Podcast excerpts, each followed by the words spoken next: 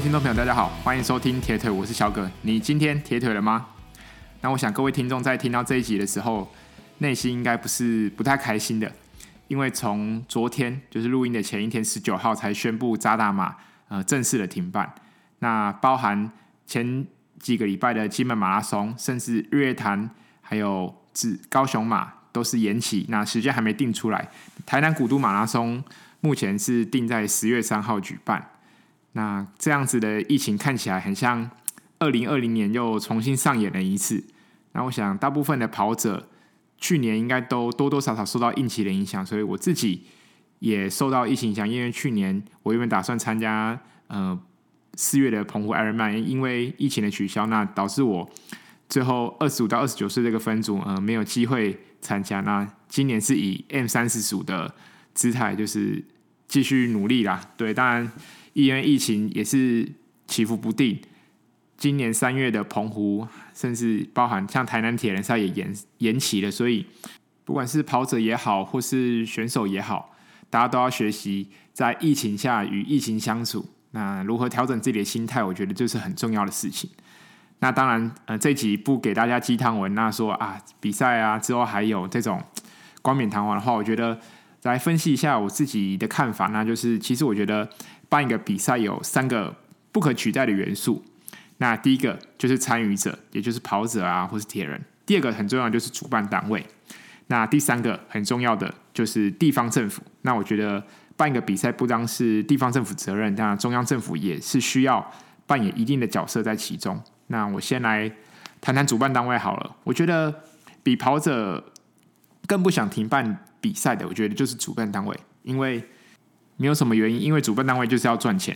如果你不赚钱，我干嘛办这个比赛？当然，其实主办单位有很多内心很多苦是说不出的。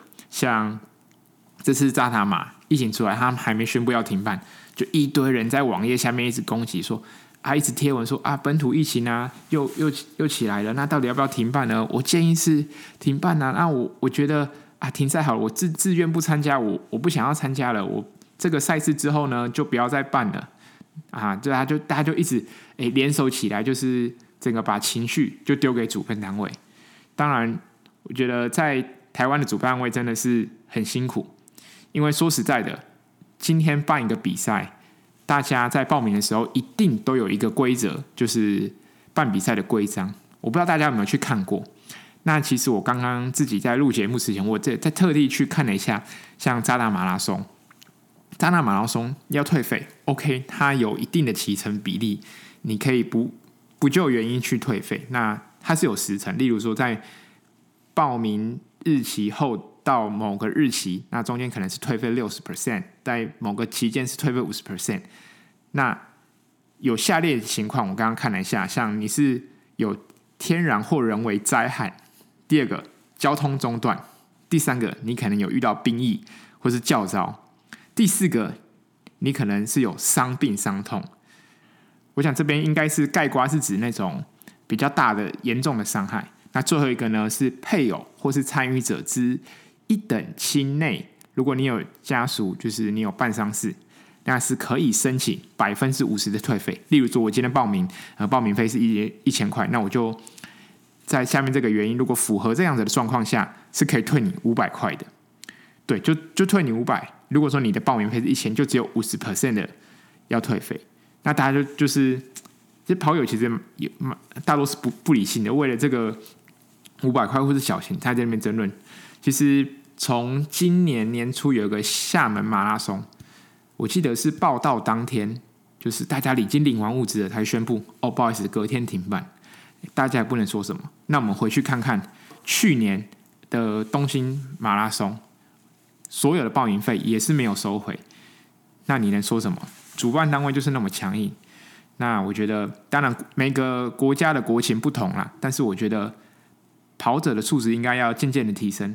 当初的规则怎么定定的？我觉得大家就是要遵守。毕竟主办单位也是人啊，他们也是要赚钱。如果他们今年亏损了，那他明年要不要办？尤其像扎达马拉松这种有认证赛事的。赛道是有经过认证的，那那么优质的比赛，你明年不办吗？那他亏钱了，如果明年不办，是不是选手又少了一个机会，能够在完整的训练下取得一个真正被认可的一个成绩？当然，疫情已其实已经持续了一年，我觉得身为主办单位，应该要有一定的观念，认知到说，诶，这个疫情是随时有可能被取消的，因为疫情的关系。那当然有去年的一些经验之后，你是不是应该要要有替代方案？像我觉得金门马拉松没办法，老子就是有钱，因为我自己其实也有报名金门马拉松，但金门政府就很帮助他们的比赛，就说，诶。报名费全部退给你，那机票呢？来回你只要附上你的报名的证书，那你确定是有报名的参赛者，OK，我也不收你手续费，我机票一样退回给你。甚至大家还是欢迎来金门观光，每个参参与者送你四千块的住宿礼券，而这个住宿礼券还不是只有跑者。呃，实名制跑者可以参加使用，你可以自己给给你的亲朋好友来去做使用，就是老子有钱。那其实像二零二零年的马冬季马拉松，甚至伦敦马拉松，都改成像精英跑者的方式。像我自己有看到一个留言，我觉得还不错，就是哎，那不如可以直接改成就是精英制的比赛，例如说男子呢，你就可以拿过去曾经跑在三小时十分之内的成绩。那女子，你可能就是拿出你过去可能跑在三小时四十分以内的成绩，那你有这个成绩，那就一样可以继续参与这样子的一个比赛。不过，我觉得这这个对呃主办单位来说，我觉得是还是不太可行啊。毕竟这个取消的来的有点临时，那那么少数人也可能也不符合成本效益，所以这个基本上是不太会被采纳的。对主办单位做一个，我想提的是晶片，因为晶片其实可以知道自己的完赛成绩之外，更重要的是我们可以知道自己的分段成绩。因为有参加过马拉松赛事的，可能都知道，其实正规赛事可能不单只是起终点或是折返点有设置地毯，就是感应的地垫，可以知道我们的成绩。其实有些比赛它可以知道你每五公里的成绩。但如果事后真的发现，哎。买哪一个跑者有症状的出现，其实透过回放的方式，我就可以知道，诶，可能他在某个时间点，他的周围是有哪些跑者，其实都是可以被框列出来的。所以，谁是高风险性的人员，谁应该会被做筛检，我觉得都是可以透过晶片的方式，然后来找出被框列的可能的感染者。好，接下来我们要聊的是政府单位。对，因为政府单位决定了赛事要不要去继续举办。当然，我觉得对政府单位来说，做一个决策是需要层层关卡，它不是一个人决定就好，不是说哦，柯市长决定要不要扎到马拉松要不要取消，它是可能是经过很多专家学者研讨之后得到一个共识。那当然，我觉得政府单位对于取消比赛其实是完全没有损失的，取消不会扣分。反而可以加分，因为在台湾，大家对政府机关总是以高标准来看，做对的事情，大家觉得是理所当然；那做错一件事情，可能就要被起底。所以在这种情况下，基本上取消比赛，双手一摊，反正事后处理绝对不会是政府的事情，绝对是只有主办单位跟跑者的事情。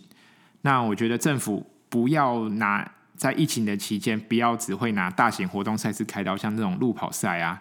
灯会，我觉得应该去查查看那些夜店啊、密闭场所、演唱会，因为演唱会随便一开都马三四个小时。那跑步呢？你你跑一个半马，你需要多久？两个小时。那大家又是在户外的空间，根本有没有密密闭？那你为什么不去取消那些演唱会，然后拿这些路跑比赛来开刀？我觉得这个是很不公平的。当然，不办比赛，我觉得对政府绝对是很 OK 的，因为办比赛。累的也不会是政府的高级官员，累的还是底下的一些基层的工人员，像警察啊、义消，甚至大家可以看到在路跑当中可以看到一些救护站的医护人员，他们在那边都是义务帮忙的。尤其是警察，我今天办一个大型活动赛事，在台北台北市区的警察又特别辛苦，一年有好几场的路跑活动。他今天这个路跑活动办下去，我今天假日站在这个路口，我甚至可能是因为。哦，因为有活动，所以我我特地哦加班有责任来的。今天加班，警察不会多拿到钱呢。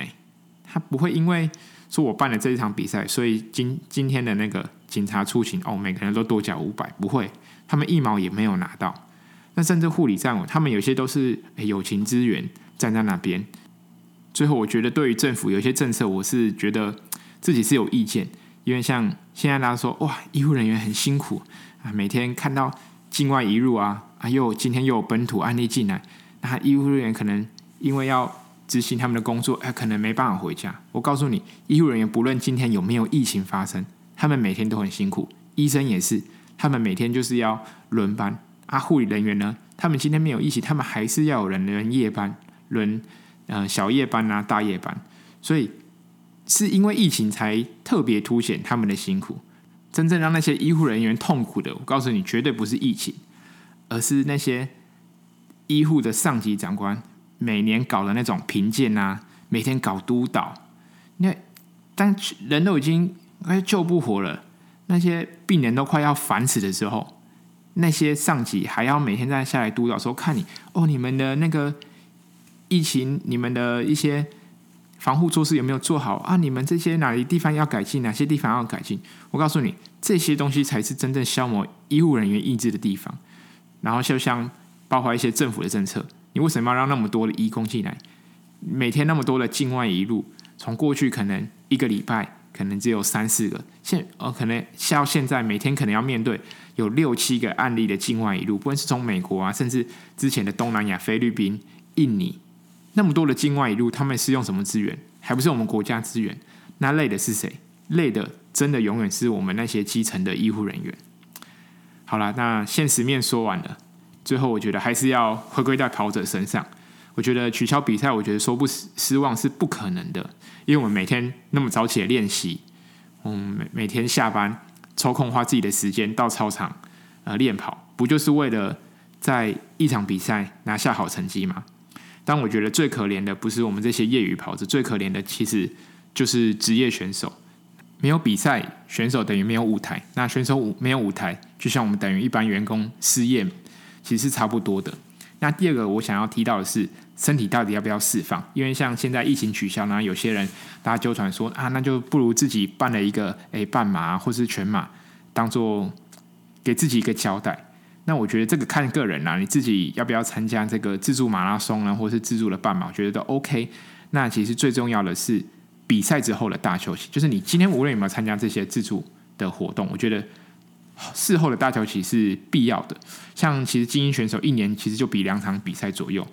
那选手结束后，他可能像 Kipchoge，他可能两三个礼拜呢，几乎都是可能只有维持一定的训练，但绝对不会是那种。